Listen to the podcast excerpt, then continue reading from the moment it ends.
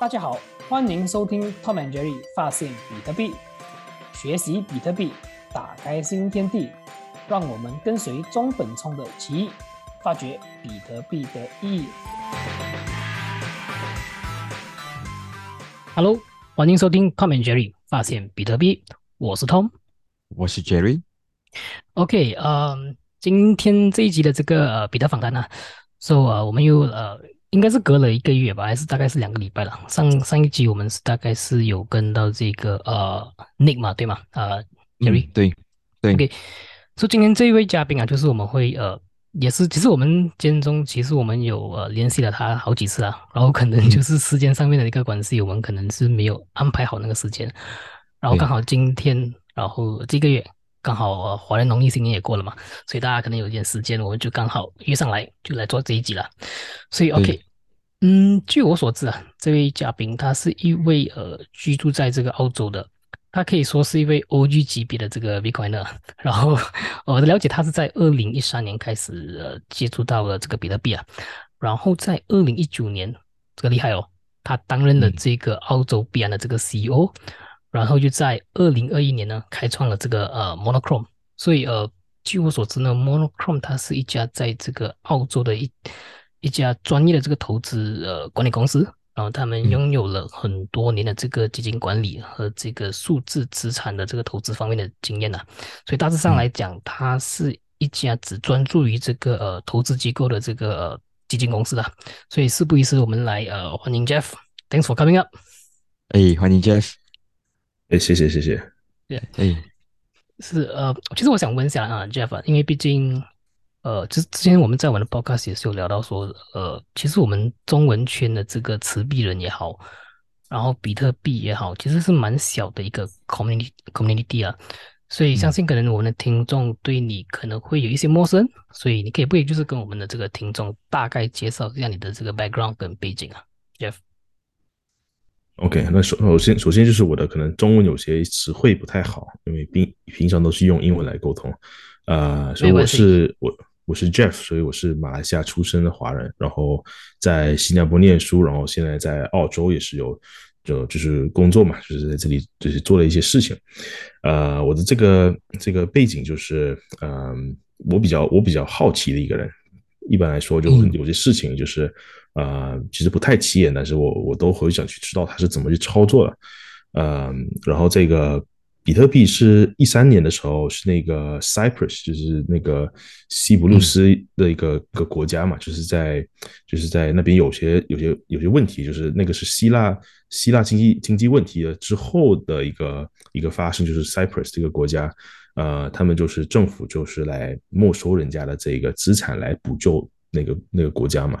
然后这个情况下，就我在一些呃论坛里面听到有人说。哎，如果有这个 Bitcoin 的话，就是人民的钱就不能被政府就是拿走了嘛，就是不管他们也不是他们的错，嗯，呃，所以那个时候开始就听到有这个 Bitcoin 这个东西，所以比特币呢，就是一开始也是也是比较比较的怀疑嘛，就质疑新的东西到底是就是就是好还是不好啊，这个东西是能不能操作，呃，肯定会有就是像很多一些新的新发现就是比特币的一些人的一些疑问嘛。比如说，哎，这个不受国家监管，这个能不能就是会被会被会会不会就有问题，或者是不是一个会被骗，或者是不是会会倒？然后这些问题都是慢慢的用用教育是来来来研究啊，就是来慢慢的呃解决到很多我自己的这个疑点嘛。呃，可能就是今天如果说有聊到几个疑点，我也很很乐意的分享。呃，但是以前就是学比特币呃的话，就是没有像你们现在。有这么多的一些，呃，就花花样样的 distraction，怎么说呢？嗯，就是以前就是很少，就是就是就是比特币嘛，就可能有几个就是小的这个东西，可能就是 Mt. Gox 那个交易所倒了，一三年的时候，然后就是久久一次在发生一个事情，一个大件事。但现在的话，就我们有很多很多这样的很多样的一个接触嘛。你一聊比特币，然后人家一来说，哎，这个币那个币，NFT，这个 Web Three。啊，之前又是 DeFi，之前又是这个那个，所以就是我觉得就是呃，我可以了解为什么现在有很多人就觉得，哎，怎么学比特币就是越学越懵，但是以前对我们来说就是非常的非常的白，就是很很清楚的就就一目了然。其实东西是没有变，但是我觉得就是我们在学习的时候，必须要把这些呃声音全部去掉。所以通过这样的这些访谈，就是可能可能就从我们的角度，可以就是呃，可以就是跟客户，就是跟我们的客户啊，或者跟现在的听众啦，来来解释一下我们我们对这个事情的看法，我们对这个科技的这个看法。是，明白。呃，其实说的真好。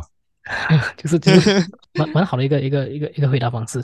那其实我蛮好奇，就是说，因为毕竟我们之前有访问访问过几个嘉宾，就是说他们可能的一些呃经历啊，就是说可能他们的工作领域上会让他们呢更加的深入的去了解比特币。像可能有一些是在这个投资领域工作啦，或有一些是像在这个呃这个科技的领域。那你其实你本身是不是呃？之前都是在这个科技或者是这个金融领域里面上班，然后慢慢的去让你呃接触到比特币这样子的一个东西啊。其实也不不是，就是我是其实之前是一个金融小白，然后呃就是比较喜欢就是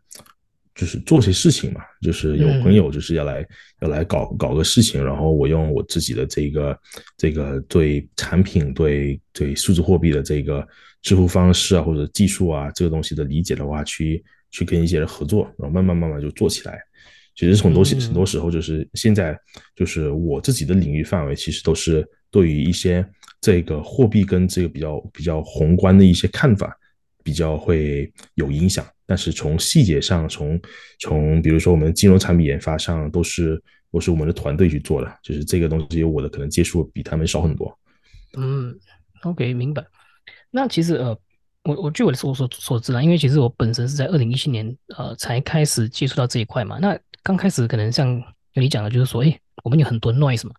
就是很多这个声音。那其实刚早的最早期的时候，我相信可能二零一三可能我所谓的这种 altcoins 还没有出现嘛。那其实说呃。我相信你在这十年的这些经历啊，你会越看越清楚为什么比特币而不是其他这个什么所谓的这个加密货币嘛？那其实你对于这种比特币，哦，还有一些加密货币，你的看法是呃有怎样的一个看法？就是说你会只是单单单单就是专注于比特币吗？还是说，诶，我我什么币我都可以呃就是玩啊去炒啦之类的一个东西？你有什么看法？嗯，其其实，在一三年的时候，也是有一些山寨币的出现了，就是那个时候就很多，就是呃，比较比较偏不比较不一样的一点，就是它以前的山寨币是说，哎，我觉得如果说我们把 Bitcoin 的这个一个东西改了一下，会变怎么样？比如说我们把它的这个代码把从从比如说 Proof of Work 改到 Proof of Stake，然后这种这种的这种问题，很多疑问就是就是做了，但是做了很多次都是。就是你现在都没听过的这些币嘛，全部都失败了。但现在的话，就很多现在的这种其他的货币跟其他的技术都是往，就是比如说，哎，比特币可能做不到这个事情，或者比特币不想。Prioritize 不想去去去优先去去去呃研发的一些产品或者一些功能，那我在其他一个链上去去研发的话啊，所以所以以前跟现在的这个这个 all coins 他们的用意跟这个初衷是有些不同的，但是也有现在很多人也是在搞，比如说哎，我想搞第二个比特币啊，有些有些也是非常的那个呃也失败了的的非常惨嘛。所以我对这个看法，我对这个看法就可能就是说，你看看得久，然后你看得多，然后反而你对这些很多新的一些呃项目或者新的一些呃 promise 会有些更大的质疑，因为他们他们说的东西你大概就是七八成也看过了，就是成不成你也知道，然后为什么失败，为什么成功这些东西你以前有案例了，但是从一个小白现在刚刚去学的一个小白，可能每个东西听起来都非常新，非常的非常的 interesting。但是，对我们说，可能就是比较、比较、比较，就是看破红尘的这个感觉。看 破，对对，因为因为因为毕竟我我我我想你你你所讲的这些都是感觉上会所一个对于一个小白来说，它是一个必 必经之路啊。就说你可能要去呃买了一些山寨币啊，然后赔了很多钱，然后慢慢才去读懂比特币，然后慢慢的去 看了这个白皮书啦，或者是对一些我们讲货币的历史有更深入的一。一个理解过后，才慢慢的会走向这个轨道。我这是我个人的这个经历了，相信呃，可能 Jerry 也是一样啊。对，诶，嗯，Jeff，我想问你，你你的你的 Bitcoin 的 aha moment 是什么呢？是什么情况下让你觉得，哎，Bitcoin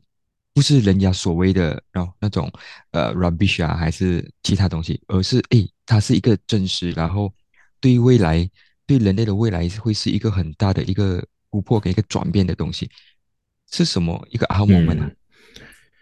我可以我可以分享一下，就是我为什么觉得就是比特币这个东西还是蛮神奇的，就是一开始就刚才说了嘛，一开始就非常的质疑很多这个问题，但是其实从一个好像 Jerry 提到了这个，哎，sorry Tom 提到了这个货币历史这种中，你学到很多，就是以前的话都是一些啊，是商是商品 commodity 的这种这种货币嘛，就是比如说啊贝壳啊什么这样的东西，所以当时的时候很多地方都是以他们。当下最可能就是觉得最好的一种货币去进行这个交易跟这个呃这个价值的这个这个这个这个分割，然后等到就是有几个不同的这个种族啊或者是一些就是这种东西来互相来做做交易的时候，这么就出现了问题了嘛？有些人就是用呃就是比如说贝壳的贝壳的种族就是跟这个比如说石头的这个种子就是有有冲突嘛？所以哦，就是久而久之，我们就是从全部人的这个观点来说，哎，黄金就出现了。就为什么我们选择黄黄金，是因为就是黄金它它是一个是一个每个人都可以公认说，我不觉得这个这个东西我喜欢，但是我也没办法，就是这个东西就是非常的公平，对吧？所以每个人都都得去花钱去买或者去挖或者去，比如说去打仗去去去去去收取黄金啊，这个都是有个价值的一个代价的，所以。所以导致说，我们从一个非常分支的一个呃货币的理这信念，就是集中回黄金。所以黄金是在一个电脑时期之前是一个非常有用的这个这个计算的这个呃工具，而且是一个价值的定位的工具。但是进入了这个电电子电子这个年年代，比如说之后了，就就这个呃互联网的年代的时候，啊，就是来。定义我有多少黄金，你有多少黄金，这个信任它就就变成偏，就是走偏了嘛，就是从一个呃，你相信黄金就是这个，就是说 loss of chemistry，就是这个这个这个什么呃物理的这个这个物理学，就是你你改变不了的，这是天然的东西。然后到了就是可能一个电脑上，你说哎，Tom 有多少黄金，Jeff。Jerry 有多少黄金？这个的话，你的理念就偏成就是你相信人类，对吧？那相信人类的时候，这个问题就开始放，开始开始就演，就是酝酿了。比如说，如果你相信我跟你说你有多少黄金的话，那其实你也可以相信我跟你说的这张纸多少有值多少钱，对吧？所以从就是黄金，我们又慢慢的分散去货币了。啊，货币的这个东西就是有个有个一个比较。好玩的一点就是说，你可以就是定义为这个你这个价值，所以我们从一个呃分支的这个这个呃金钱就是理念就就是集中为黄金，但是被这个呃电脑时代打破了这个规矩嘛，所以又变成了分叉了，就很多这个不同不同的国家货币。其实其实国家货币这个这个理念是一个非常新的，从一个从从一个呃宏观的这个人类历史当中来说。所以你可以看到，就现在美国美金的这个这个呃霸权，它慢慢的也被一直在其他的国家一直在吞噬，对吧？比如说中国也强起来了，呃，比如说呃俄罗斯也强，也非常非常非常的那个非常的强，然后比如说有中东的国家也非常的强，所以现在导致说我们又回到了之前我们我们刚才聊了这个呃不同种族去怎么去定义说。我用谁的钱或者谁的钱比较比较厉害的这个东西了，所以我觉得就是进入这个电脑时代、互联网时代的时候，我们实际是需要一个数字黄金去取代黄金之前在一个电脑时代之前的这个位置，就是我们全部人都可以公认为这个是最公平的。我们不一定要喜欢它，但是我们全部都可以默认说比特币就是最公平的嘛。比如说，我需要去买，或者去挖，或者是我要去偷，这个东西都是有一个金钱的代价去去做的这个事情，不而不是说就是我自己就是呃，比如说我自己就是霸占了很多的这个东西，或者我自己发行我自己的这个 token，然后来来成为这个新的霸主。所以，所以比特币对我来说是一个非常有趣的一个呃这个实验嘛，就是看我们怎么从一个分叉的这个分这个这个呃。金钱理念分叉到集中，再分叉，再回来的这个的这个这个这个这个转类点，所以我觉得这个是挺重要的，在人类历史的这个这个角色里面，比特币还是算是一个非常重要的一个转类点。对，说的真好，说的真好。对我我我我特别喜欢 Jeff 你谈到这个公平，这黄金的公平，因为我个人也是一个很很信仰公平这个这个 concept 的人，而比特币就是一个比较公平的钱嘛，你需要用你的劳力或者是任何你的代价去做，even 在 mining，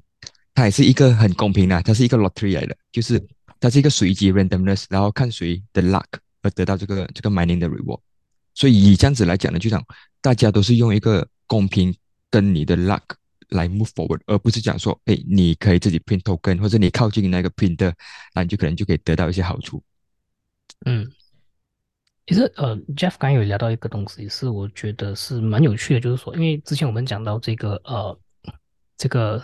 呃货币嘛，所以现在我们来到这个我们讲 centralized 的一个比较中心化的一个一个呃。货币的一个一个政策嘛，所以我我相信我有看到，就是说之前去年吧，Jeff 应该是有 post 一个呃 tweet 嘛，在这个 Twitter 上面，他就说，其实我们现在的这个社会啊，现在所拥有的一切都是由这个所谓的 governance structure，就是人类的这个治理的结构所支呃支持着的了。所以简单来说，是一个以人为本的这个治理体系。所以他就说，其实比特币啊，它是一种这个治理的一个创新啊。所以 Jeff，你可以不可以就是跟我们的这个听众解释所谓的这个人类治理啊，就是呃 governance structure，然后跟比特币在这方面呢，它可以讲打破这个传统的这个理智，就是 governance 的这个新概念呢。这个我觉得是很很有趣的一个东西。对，对，我觉得这个就是一个比特币里面很少人去会去呃去想到的一个东西，就是其实。比特币啊，真正厉害的一点是为什么它这么强？这么为什么很多人想打打破它？比包括说政府想打压，然后不什么种种的一些呃，比如比如说有些有些的机构想打压它，都是打不行，是因为比特币它这个发明，它间接也发明了一个新的一个呃 governance structure。governance structure 指的就是说我这个呃，比如说这个，比如说呃。人类法院，比如说这种 governance structure，就是有什么问题，至少我们可以慢慢的打官司，打到赢为止或者输为止，对吧？然后后面就是有几个人会在那边做决定。所以这个从一个人类的历史当中来说，我们我们的任何的资产，我们的任何的生意啊，我们的财产或者我们的呃，比如说我们的，就算我们的妻子、我们的孩子，这些东西是都是可以被拿走的，对吧？就是有有一最后最终有一个，如果你打你打的一个对的官司，都是有可能会被拿走的。或者你就有些地方，比如说比较司法比较不公的一个地方啊，有时候你根本都不用做任何的措施，或者是不不任何犯法的事情，但是你做了一些可能就是对对上上就上面不太喜欢的一些东西，你可能你的资产也会被没收啊，还是怎么样的东西。比特币的话，比特币的话，它不需要一个法官去去认同，就说，哎，我的比特币就是我的，你的比特币是你的，它是用这个这个数字的代码来写写死了。就是，呃，打个比方，比如说我现在有，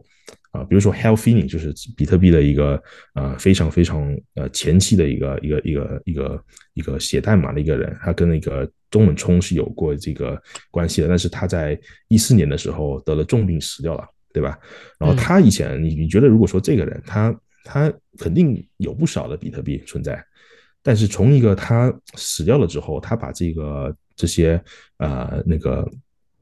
呃私钥全带全都带带带上天了嘛？对，你你怎么去跟任何的呃世界各地的法院说那个那个比特币是你的？你你可以试啊，你可以，你就算可以让每个每个国家的这个最高法院来判说他的比特币是你的。但是你你动不了它的比特币，你能干嘛？对不对？所以比特币它这个这个发明，它是很非常强，又不需要人类的这个介入的话，其实它后面还有一个还有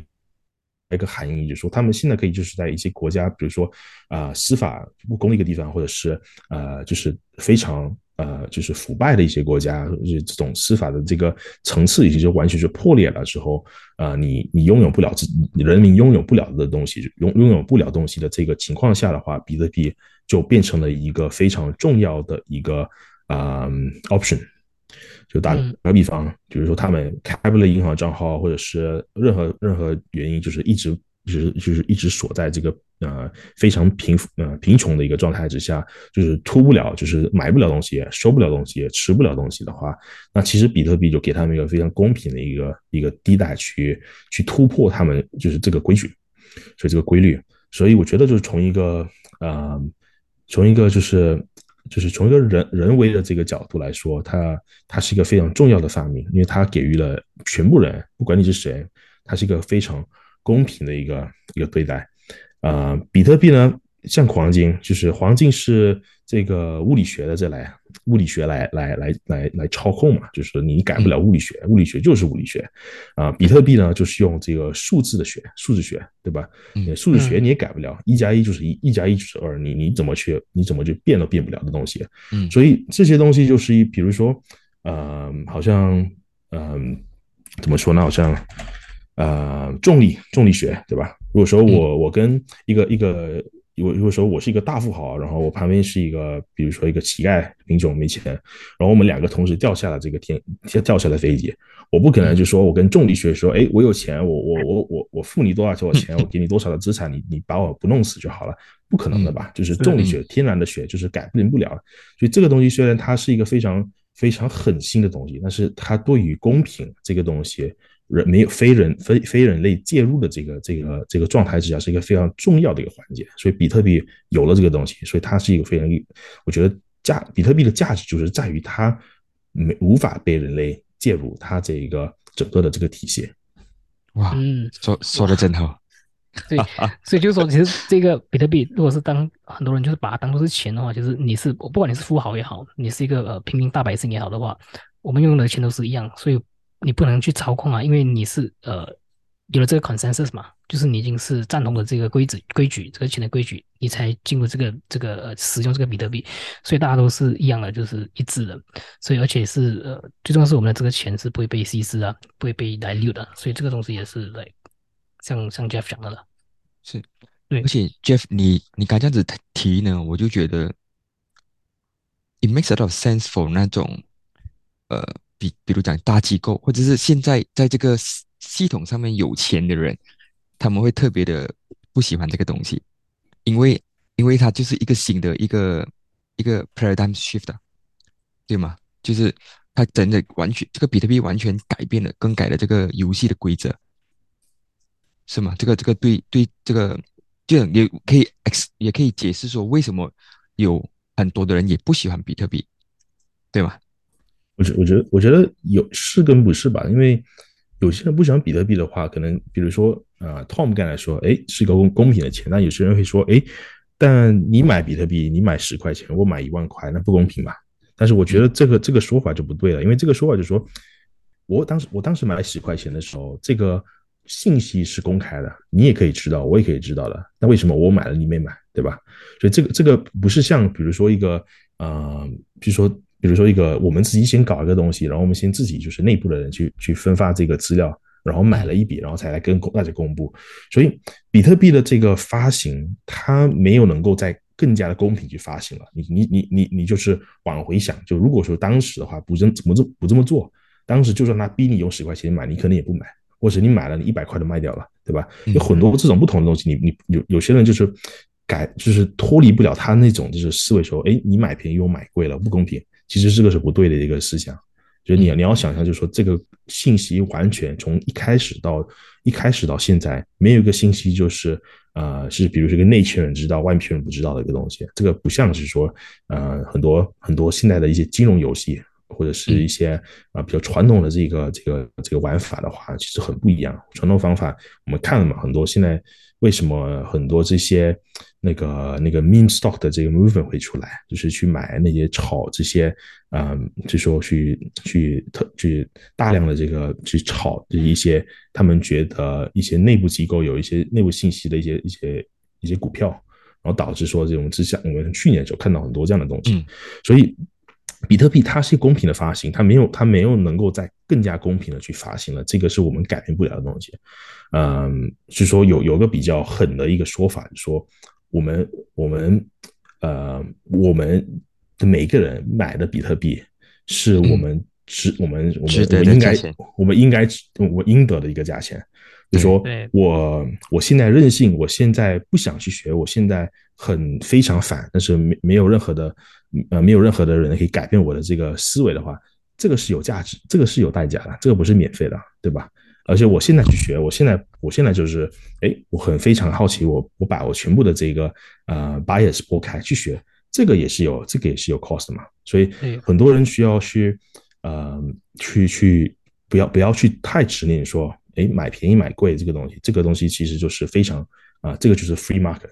你没没有人没有人能够是为为你的这个个人的这个行为就是呃就是做一个担保还是做一个呃 take responsibility 是你自己的一个责任。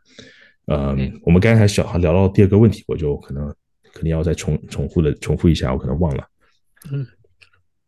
啊，杰力，这个是呃，Jeff，你该问 Jeff 这个这个这个问题吗？对啊，对对对对，你回答，而且回答到，嗯嗯，其其实我更想谈的就是，比如讲现在还在 Fiat World 这个法币世界，因为这个银行或者是这种法币，或者是靠近这个呃 Federal Reserve Printing 钱 printer 的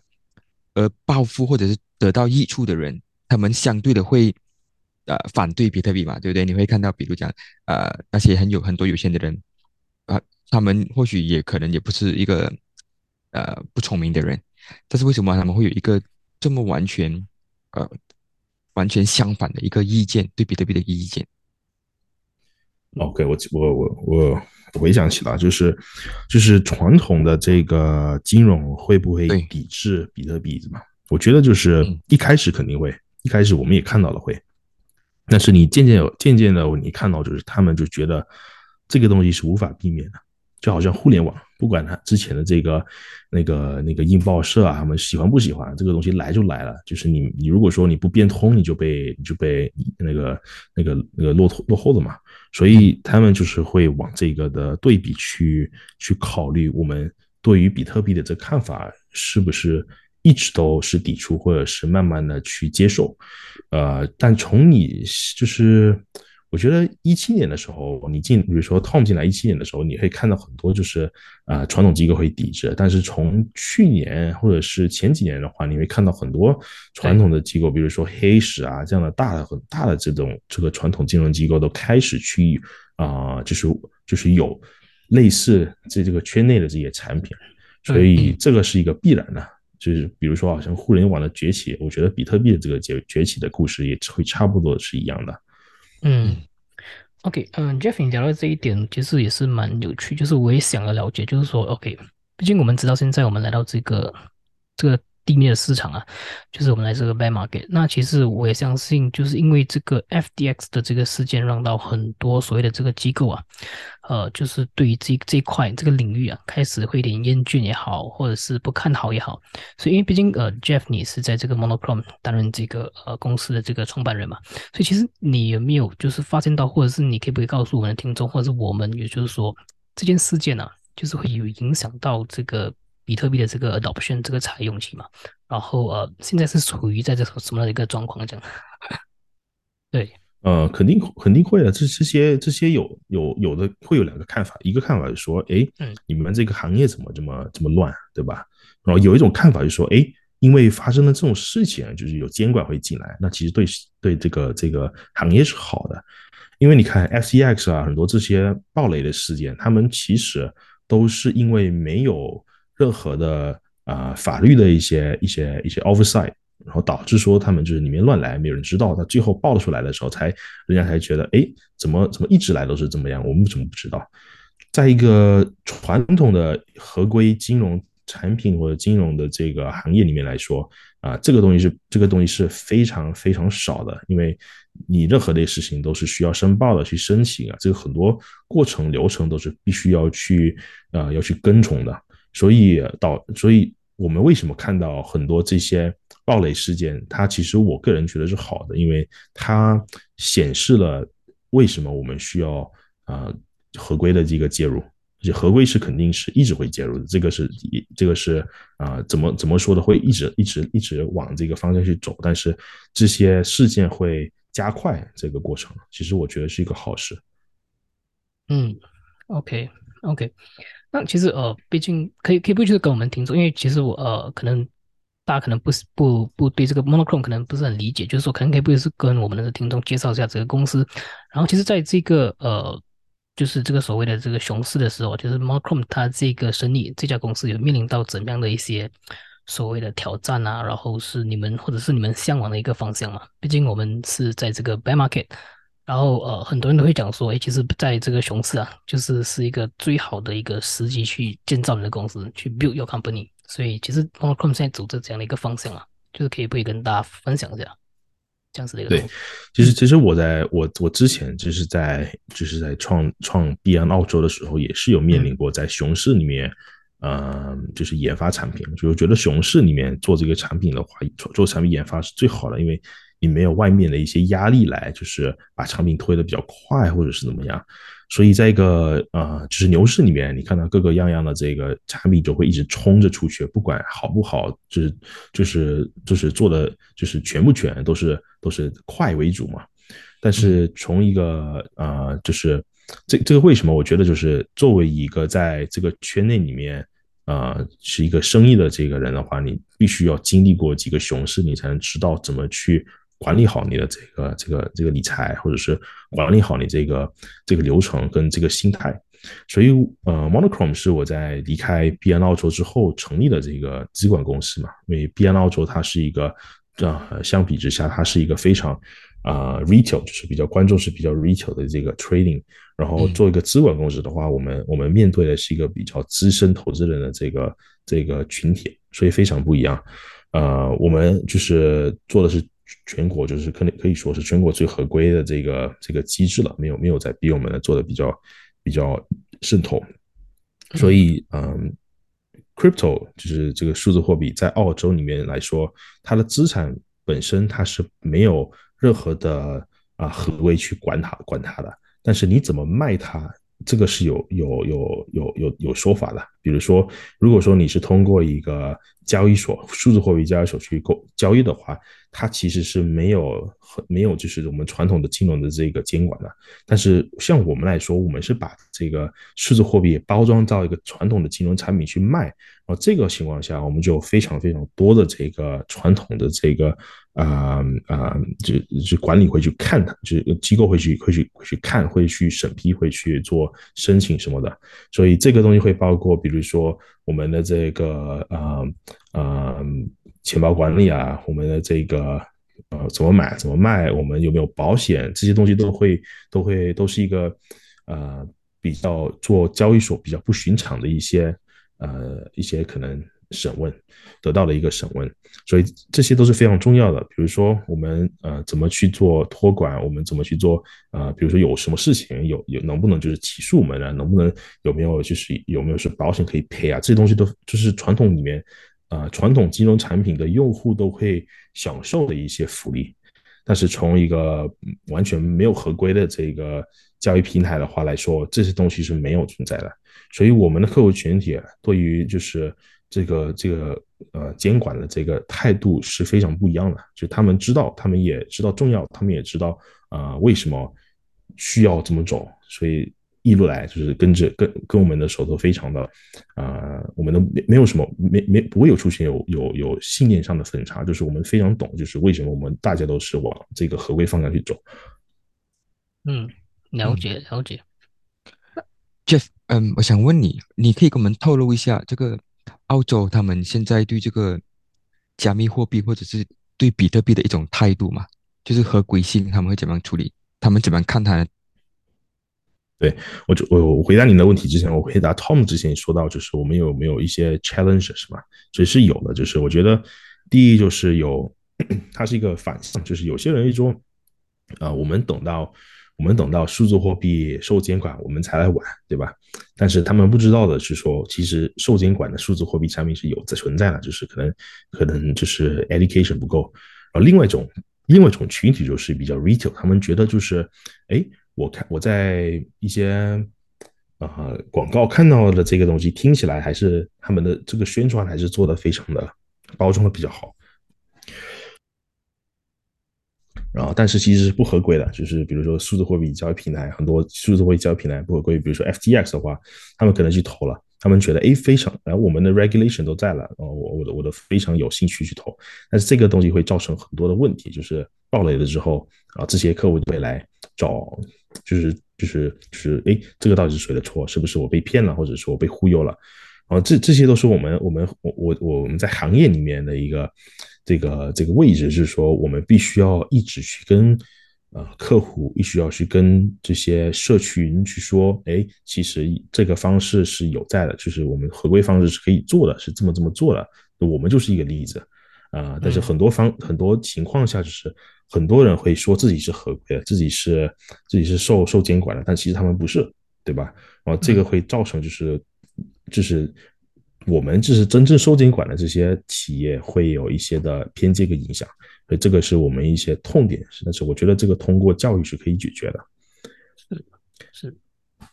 哎，然后之后回到回到来说，就是澳洲是怎么看嘛？比如说，嗯，从政府方面的话，我觉得政府就是这个问题，数字货币已经是一个避避开不了的一个话题了，就是已经是太多太多人在在接触了嘛，所以对他们来说，这个东西有一点新，但是也不是说太新，所以我们澳洲在。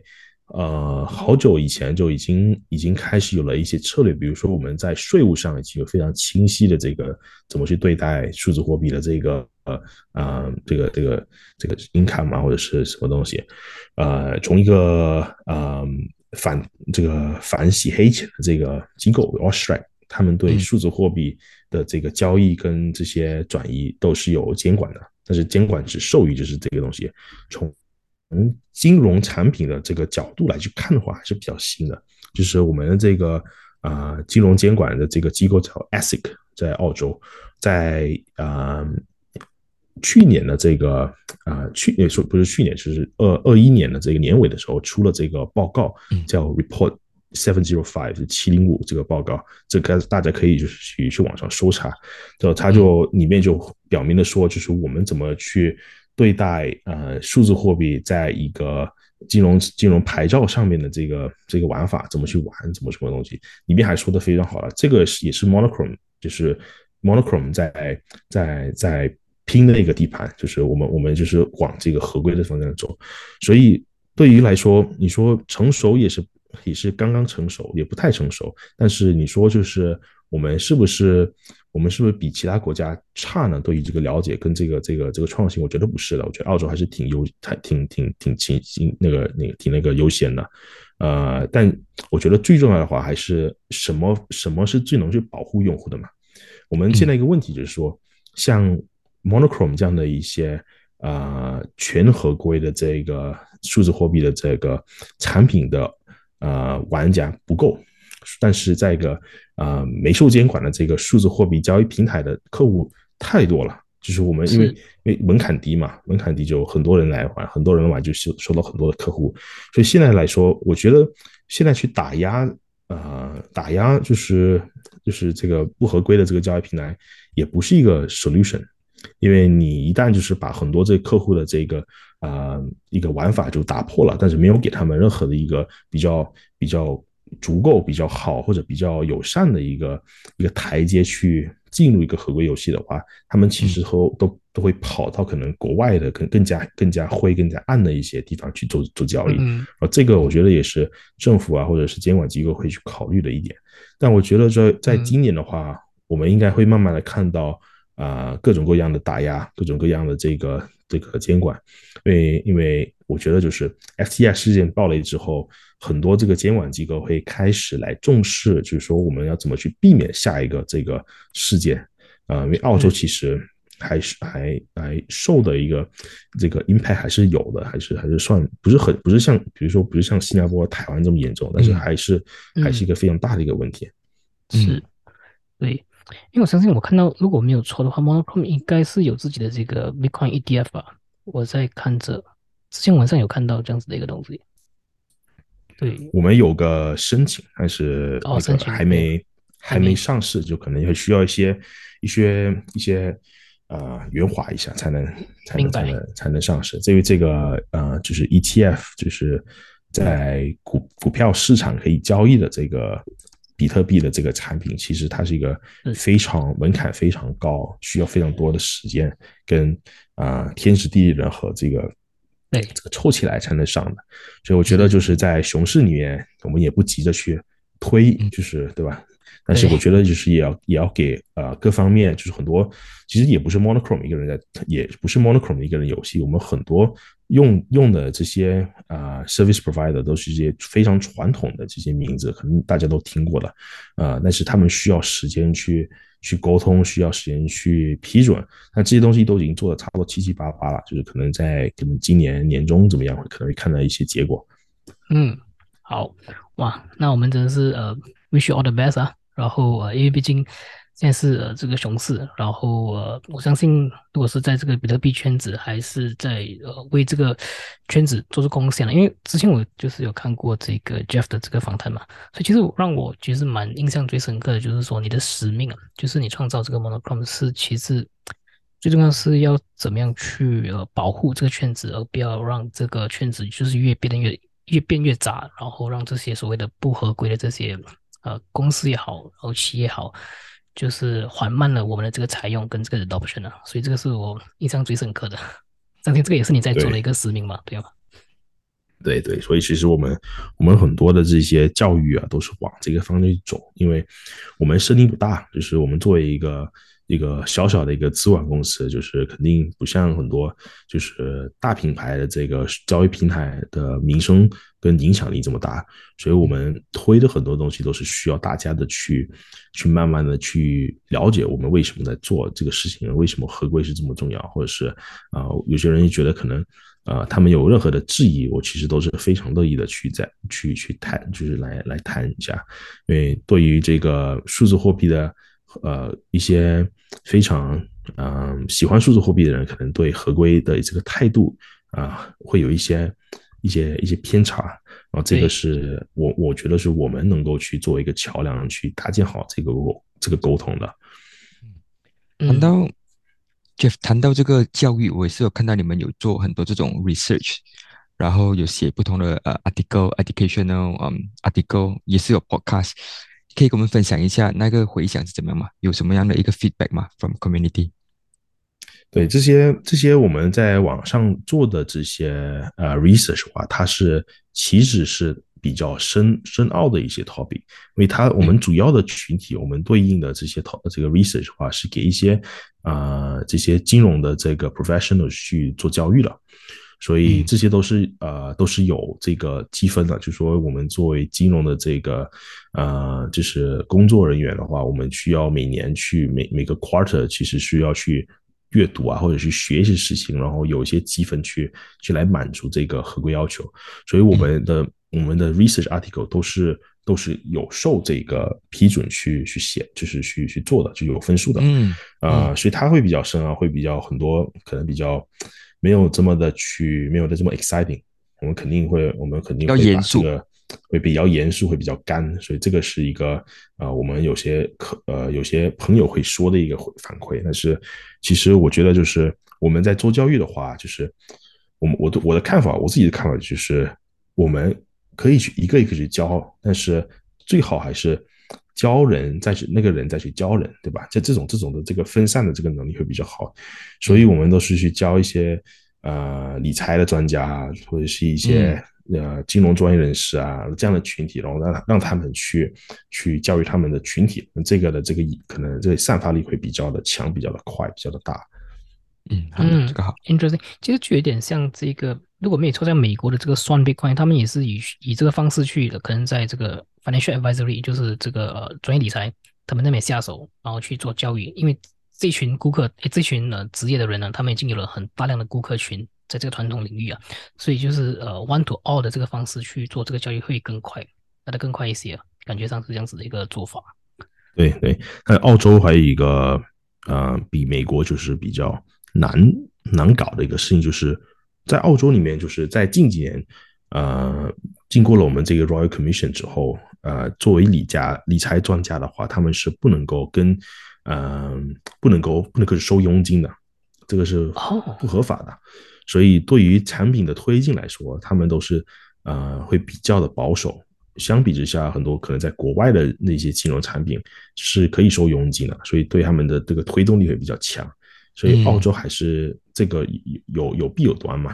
所以这个也是我们也在慢慢的去，呃，这个是说这个是用金钱打动不了，但是我们需要真用这个，就是也是这个是对的这个这个这个道理嘛，就是说你不能够去用金钱去影响别人对这个东西的看法，对对，你要去用最好的一个教育去让他们觉得这个东西其实是啊，其实有价值的，其实有价值可以去提升他们的产品或者提升他们的这个知识，然后再去推。嗯，Jeff，你讲到这个，我特别有感触，因为毕竟我是我是有这个 FA 的这个执照的，所以其实，在我们亚亚太区，就是说我们还是以一个呃 commission fee based 的 commission based 的一个方式去做嘛。可能我我我不了解是说在澳洲已经是完全做到这个呃没有 commission，然后是 fee based 的一个一个方式去做这个推荐嘛。所以 this is something new，哇，我觉得是很好的一个东西啊。就对于这个理财的这个领域来讲的话。对，我觉得是，我觉得是一个对的这个方向。对，对，对，对。OK，那 Jeff，呃，我就想要问一下，就是因为我们还有几道呃问题啦，就是说，OK，这个可能是比较一个轻松的方式，然后让我们去理解您的想法了。因为毕竟，我相信很多这个我们讲 Bitcoin 呢，就是这个持币的呢，他们都会有一个想法，就是说，可能这个想法会是一个比较理想、理想派的或者理想型的一个一个想法，就是说，他们觉得 OK。比特币会让以后的社会跟世界来到一个所谓的超级比特币化，就是 hyper bitcoinization。那你对这一块你有任何的这个想法吗？然后对你而言，什么是所谓的 hyper bitcoinization？我觉得这是这个，它是理想是有点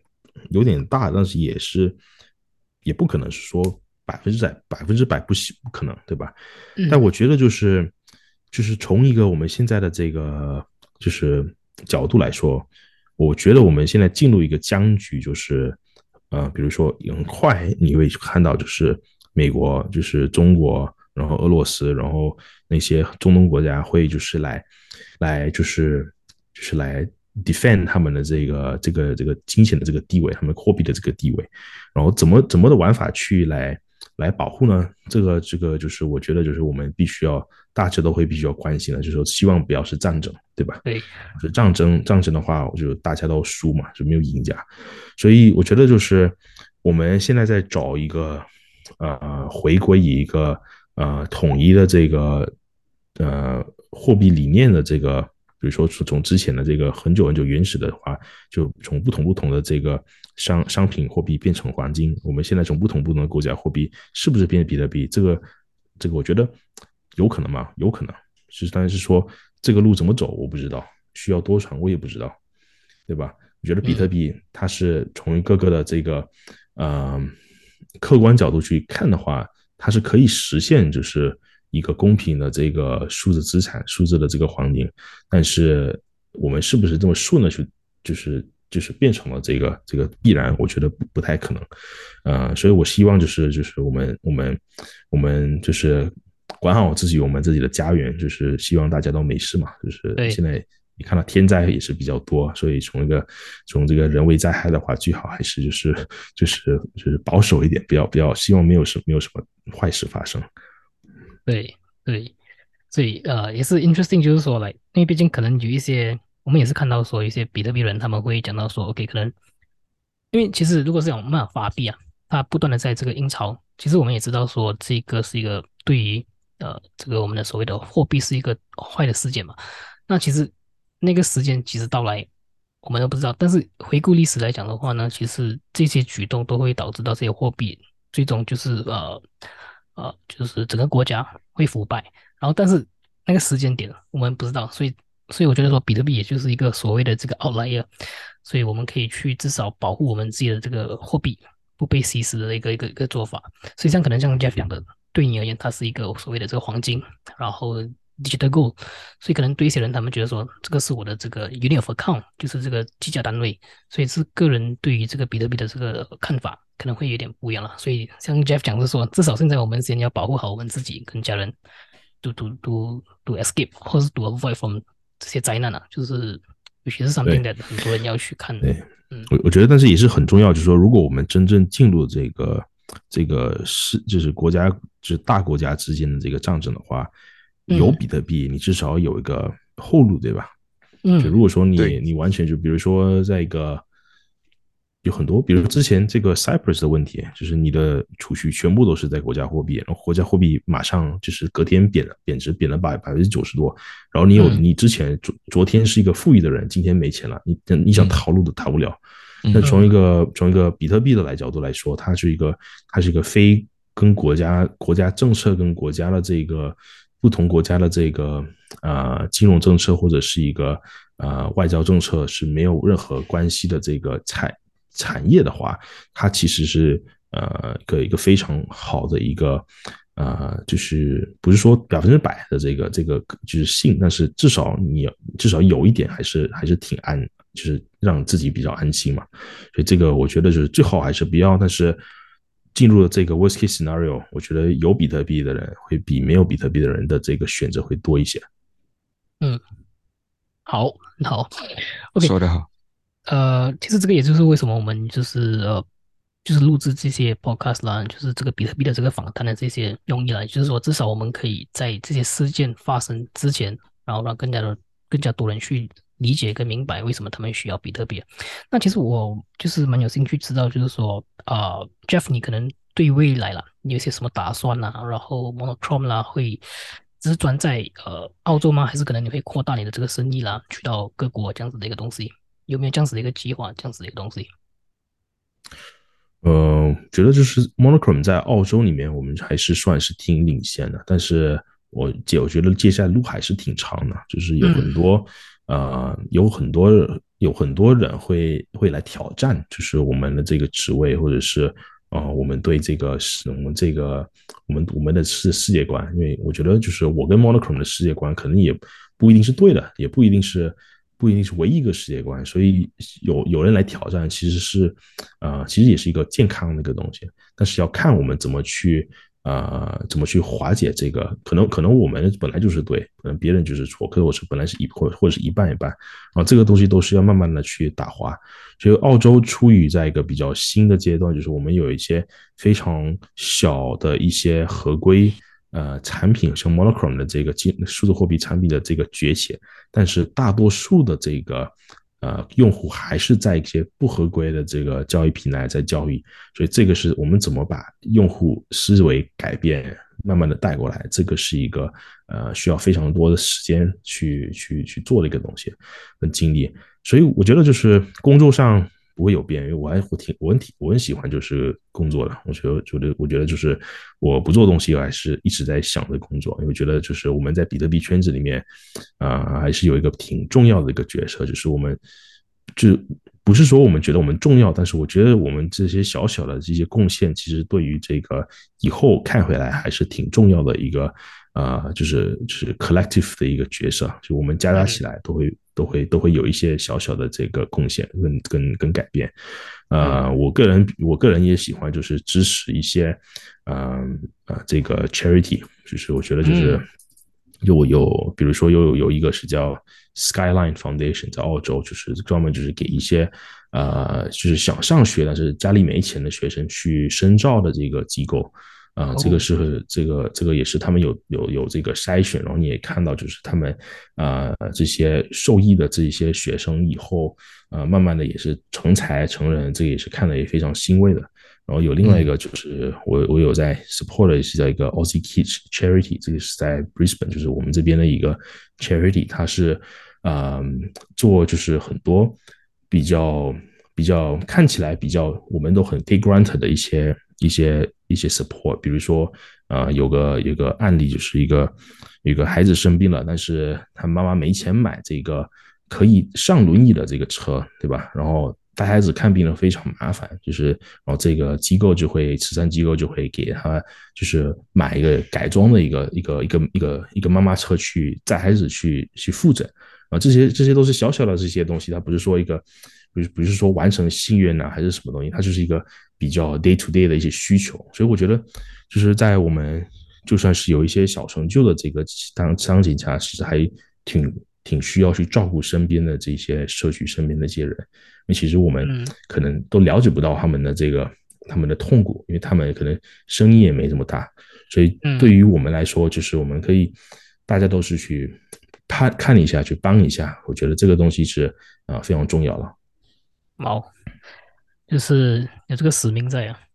那啊，这个杰明还有什么补充啊？Before 我 go into 最后一个提问啊？这样子的一个东西。没有，我我很享受今天的这个这个谈话。对，我觉得是蛮就是 back to back 哦，就是这个这个这回答跟这个问题就是呃就是回答到很好。那其实 OK，最后一个问题呢，就是我想要问，就是跟这个 Jeff 啊，就是问一下说，OK，如果现在这个听众啊，他们有一些可能会觉得说，哎，可能之前被烧到手了，因为这个 FDX 也好。然后被这个熊市遭到手啊，你有没有一些小小的建议，就是呃，或是鼓励的话，就是说让他们就是呃，word of advice 啊，that coming from、嗯。coming out from you，你有什么这种想法可以对他们说吗？我觉得就是第一，就是我们要对我们的这个呃决定做负责，就是先怪人是可以怪人，但是你觉得改变不了，你你也没你也没必要去再责怪是谁的错嘛。就是这些东西，就是我们大家都是有有有一定程度的这个责任，是非常狠心，但是这个是现实，这个首先是要去了解，然后需要去接受，然后其次呢，就是需要多做一些呃多做一些阅读，就是你不要先马上就是看哪个火就冲冲去了，就是要要要非常要非常心缓气和的去了解为什么我在我在做这个事情，为什么我在搞这个投资，啊，这个这个道理其实跟你不管你投数字货币或者是投其他的东西都是一样的嘛。就如果说你不知道你在干什么，其实呃，可能你现在赚了一点小钱，后面受到伤害，这个是非常可能性是非常大的。呃，所以说到那一点的话，其实很多这个熊市对于就是有些人会对于诶可能数字货币或者比特币失去了这个信心，但是我我我跟大家都是会这么说，就是说你为什么喜欢比特币？你把它列出来，对吧？然后你你你看了这个熊市，你觉得这个一二三四点哪个改了，哪个换了，对吧？比特币是不是比特币是不是变多变少了？没有啊，对吧？比特币比特币是不是变得不安全了？没有啊，对吧？就这个这个慢慢来看，你会觉得就是哎，其实没有什么变，就是比特币的这个从一个技术的角度啥啥都没有变。我之前喜欢它，跟我现在我觉得它有些问题，其实它根本上没有没有变。都是我自己的心理跟跟就是外面的这些压力啊，去去造成我对这个的看法的这个跑偏，所以我觉得这个还是挺重要的，去去去回想，去去回首一下，我们为什么我们为什么做当初做这一个决定，然后为这个决定做负责。哦，very good，太好了，讲到，所以我相信啊、因为如果就是呃听众啊，就是对这个比特币啊，呃，够失去了这个信心啦，然后觉得说，诶，我们这个比特币就是死亡啦，所以这些东西呢，其实、不用去害怕啦。就是说，如果你早期像 Jeff 讲的，你对这个东西有信心，它的这个所谓的特质啊，一都没有变，还是一样的一个东西，其实你可以继续的照样去对它有这个信心。然后呃，我相信这个是 Jeff 啊，跟我们的想法都是一致的啦。所以 OK，Jeff 啊，最后呢，如果是我们的听众，他想要更了解这个 Monochrome 这个公司，又或者他们想要追踪你啊，所以他们可以到哪个网站或者是官方去呃，可能 follow 你啊，或者是追踪你的这个作品之类的东西。啊、我们的网站是 monochrome 呃 dot au，所以是 m o n o c h r o m e dot a u，那个是我们的官网。呃，从一个社交媒体上，我可能就不太不太的活跃，但是 Twitter 上我是在的，就是、嗯、但是比较比较不活跃，就是我们比较专注于就是一些啊、呃，可能说邮件什么这样的东西，你天就是就是比较忙嘛。啊。呃，我个人我个人有有一个。呃，我我我个人也是比较喜欢车，就是哦，我一些我的我的私人的这个这个 Instagram 其实上面都会比较 post 比较多，就是就是车子的一些东西。其实我们在公司也是有赞助一些车队啊什么这样的东西，就是会有、哦、对这个也是可能在活动上可能会啊、呃，就是澳洲的一些大的这大型的这个赛车活动可能也会看到我们。哦。OK，interesting，、okay, 哇！所以如果呃，如果是大家想要了解这个 Monochrome 这个公司，或者是呃一些